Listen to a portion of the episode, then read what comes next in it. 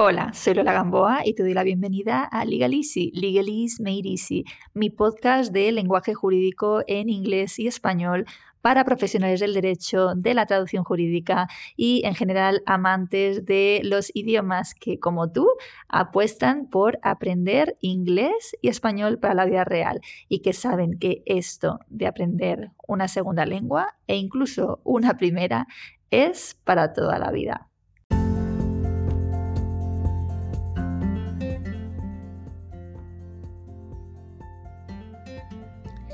Personalmente creo que uno de los aspectos más difíciles al aprender inglés para usar en un entorno profesional, como es nuestro caso, es saber cuándo estamos usando el registro y el tono adecuado. Es bastante frecuente que aprendamos expresiones sin saber si esa expresión es formal, informal o neutra. Sinceramente, a mí también me pasa. Es bastante frecuente también que los no nativos de inglés mezclemos registros al expresarnos en esta lengua, es decir, que usemos palabras formales, informales y neutras en un mismo texto sin guardar una coherencia. Y lo cierto es que en nuestro mundo, el mundo del ejercicio de la abogacía, la elección de las palabras en cada situación es clave. ¿Estás de acuerdo? ¿Verdad que no le enviarías a un cliente un email diciendo algo así como, oye, pásame los documentos que te requerí en la fecha out supra? ¿Ves la mezcla de, de estilos? Bueno, pues esto es lo que con frecuencia hacemos en nuestras comunicaciones con clientes en inglés. Tendemos, de hecho, a salpicar lo que escribimos de palabras y expresiones que simplemente, oye, nos suenan bien en TOEFL, que es el Test of Legal English Skills, y en mi curso preparatorio de este examen internacional se busca que el alumno de inglés jurídico use un estilo moderno, un estilo claro y con la formalidad que requiera la situación y el grado de familiaridad con el interlocutor, lógicamente. No es lo mismo escribirle un email a un cliente de larga duración, a un cliente leo en derecho o a un compañero abogado inglés. Igualmente, en TOELS se busca que el alumno mantenga un registro coherente en sus comunicaciones. Es decir, que para el examen TOELS, para prepararte, aprendes cositas muy interesantes para tu día a día en el despacho. Y hoy voy a mostrarte algunos ejemplos de formal versus informal, de cómo mejorar tu expresión simplemente usando las palabras correctas o precisas. So, are you ready? Let's get down to business then. Vamos en concreto a ver algunas frases que puede que ya estés usando o quizás estés usando algo similar y vamos a ver cómo darles una vuelta para expresar lo mismo de forma más correcta en tu ejercicio profesional. Si estás suscrito a la newsletter o si estás escuchando este podcast en Soundwise, antes de leer eh, o de escuchar eh, yo te pido que intentes traducir las frases que te he mandado, ¿vale? Te he mandado las frases en español, intenta traducirlas al inglés, ¿vale? Intenta usar un registro formal si te es posible y luego pues escuchas el podcast o lees la entrada del blog en educaciondigital.es y oye, vamos a ver qué podemos mejorar. Ok, pues vamos a empezar. La primera frase que te propongo en inglés podría ser algo que tú dijeras tipo I'm working, I'm working for Elizabeth Mitchell, ¿ok? I'm working for Elizabeth Mitchell, ¿no? O sea, eh, represento, soy el abogado, trabajo para la señora Mitchell. Quizá uses una frase similar cuando te diriges a alguien en nombre de tu cliente. Sería un ejemplo, este I'm working for, eh, un ejemplo de lenguaje quizá demasiado simple y menos profesional, no es incorrecto, ¿vale? Pero quizá algo simple o menos profesional para ciertos contextos. Por ejemplo, si te estás dirigiendo al abogado inglés de la contraparte. ¿Qué alternativas chulas podrías usar aparte de I represent o I am Mrs. Mitchell's lawyer, que imagino que ya conoces, porque de lo que se trata aquí es de aprender cosas nuevas interesantes que puedas emplear. Pues mira, por ejemplo, podrías usar I am instructed by Elizabeth Mitchell. Instructed. ¿Vale? Como de instrucciones, instructions, ok, I'm instructed by Elizabeth Mitchell. Con esto quieres decir que eres el abogado de la señora Mitchell.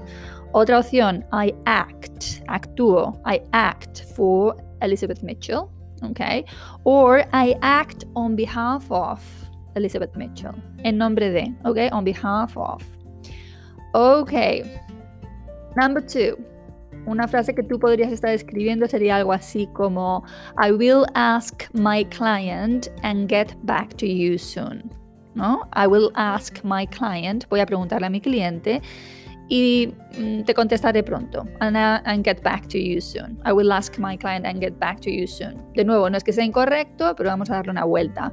Cuando quieres comunicar que necesitas consultar algo con tu cliente, una expresión para abordarlo y que es muy, muy, muy propia de los abogados ingleses es take instructions. Vuelve la palabra instrucciones aquí. Take instructions. Te doy un poquito más de contexto para que veas cómo usarla. I will take my client's instructions and will contact you again soon. Okay? I repeat. I will take my client's instructions and will contact you again soon. Ten en cuenta además que los phrasal verbs suelen ser más bien informales, por eso también he cambiado el final de la frase original, que era get back to you, ¿ok? ¿Vale? Y he puesto I will contact you again soon.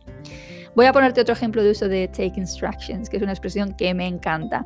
Así, por ejemplo, en lugar de decir our client has now told us what he wants to do, ¿no? Eh, nuestro cliente nos ha dicho lo que quiere hacer, our client has now told us what he wants to do, reformulemos y digamos algo así tipo We have now had the opportunity of taking our client's instructions. We have now had the opportunity of taking our client's instructions.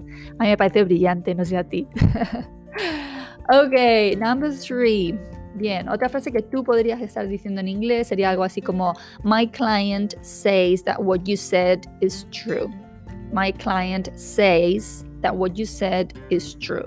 Aquí vamos a cambiar esto usando el verbo confirmar en inglés, confirm.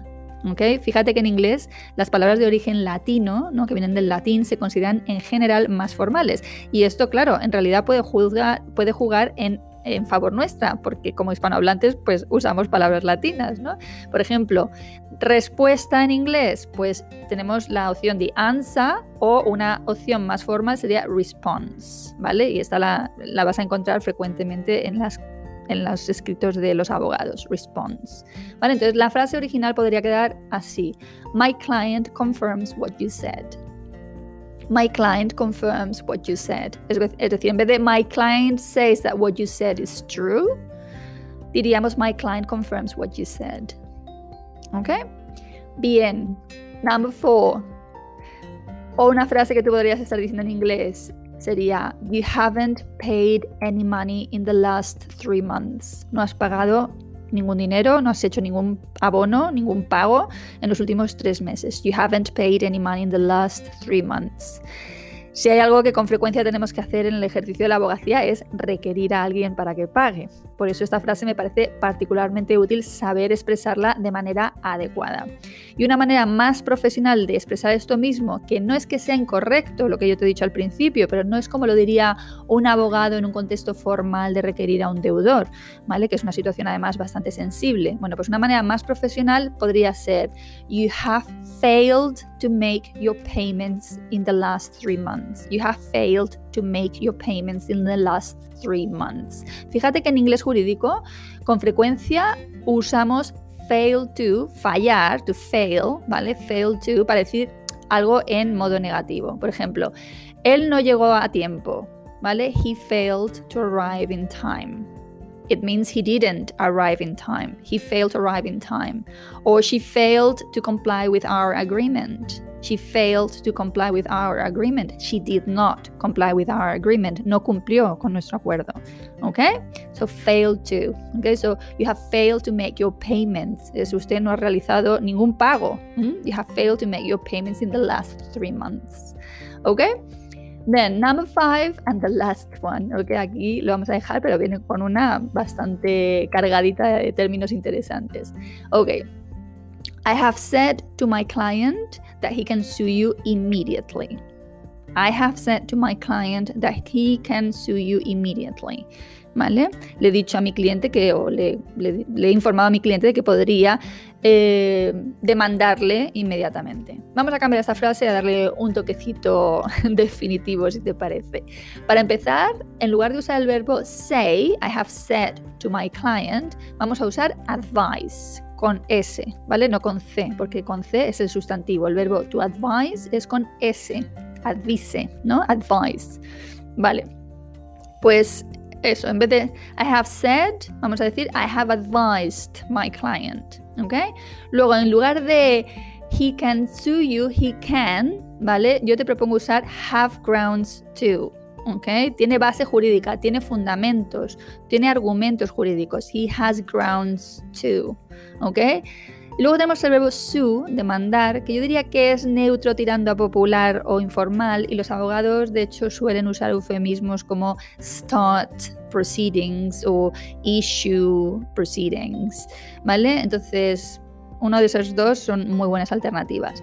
Y luego, en lugar de immediately, una alternativa, una opción interesante podría ser without further notice, sin ulterior aviso. ¿Ok? Without further notice. Entonces, ¿cómo quedaría esto? ¿Cómo quedaría esta frase? Quedaría así. I have advised my client that he has grounds to start proceedings against you without further notice. Okay, I repeat. I have advised my client that he has grounds to start proceedings against you without further notice. ¿Qué te parece? Bien, pues hasta aquí por hoy. Como ves, todo es mejorable. No mola esto, o sea, poder mejorar algo me parece una oportunidad. Nuestros clientes saben que no somos nativos de inglés y excusarán probablemente nuestros errores, pero no desdeñemos, no desdeñes el poder de las palabras y hagámonos conscientes, hazte consciente de que estamos diciendo en inglés cosas que en español probablemente nunca expresaríamos de esa manera tan informal, incorrecta o incluso a veces, si me apuras y me admites la sinceridad, infantil. ¿Vale? Lo decimos, decimos cosas en inglés que, no, que suenan infantiles, que un nativo, ni siquiera te estoy diciendo un abogado que tiene una forma más pomposa de expresarle, sino una, expresarse, un nativo, lego en derecho diría de esa manera. No te va a hacer ningún daño mejorar estos aspectos en tus comunicaciones, todo lo contrario. Y es factible, y es factible, pero con tu compromiso. Así que si te apetece dar un pasito más con tu inglés jurídico, marcarte el examen TOELS como meta puede sin duda ayudarte a mejorar. Así que food for thought, algo en que pensar. Ok, lo vamos a dejar aquí. Espero que te haya servido y nos vemos en la próxima. Catch up soon.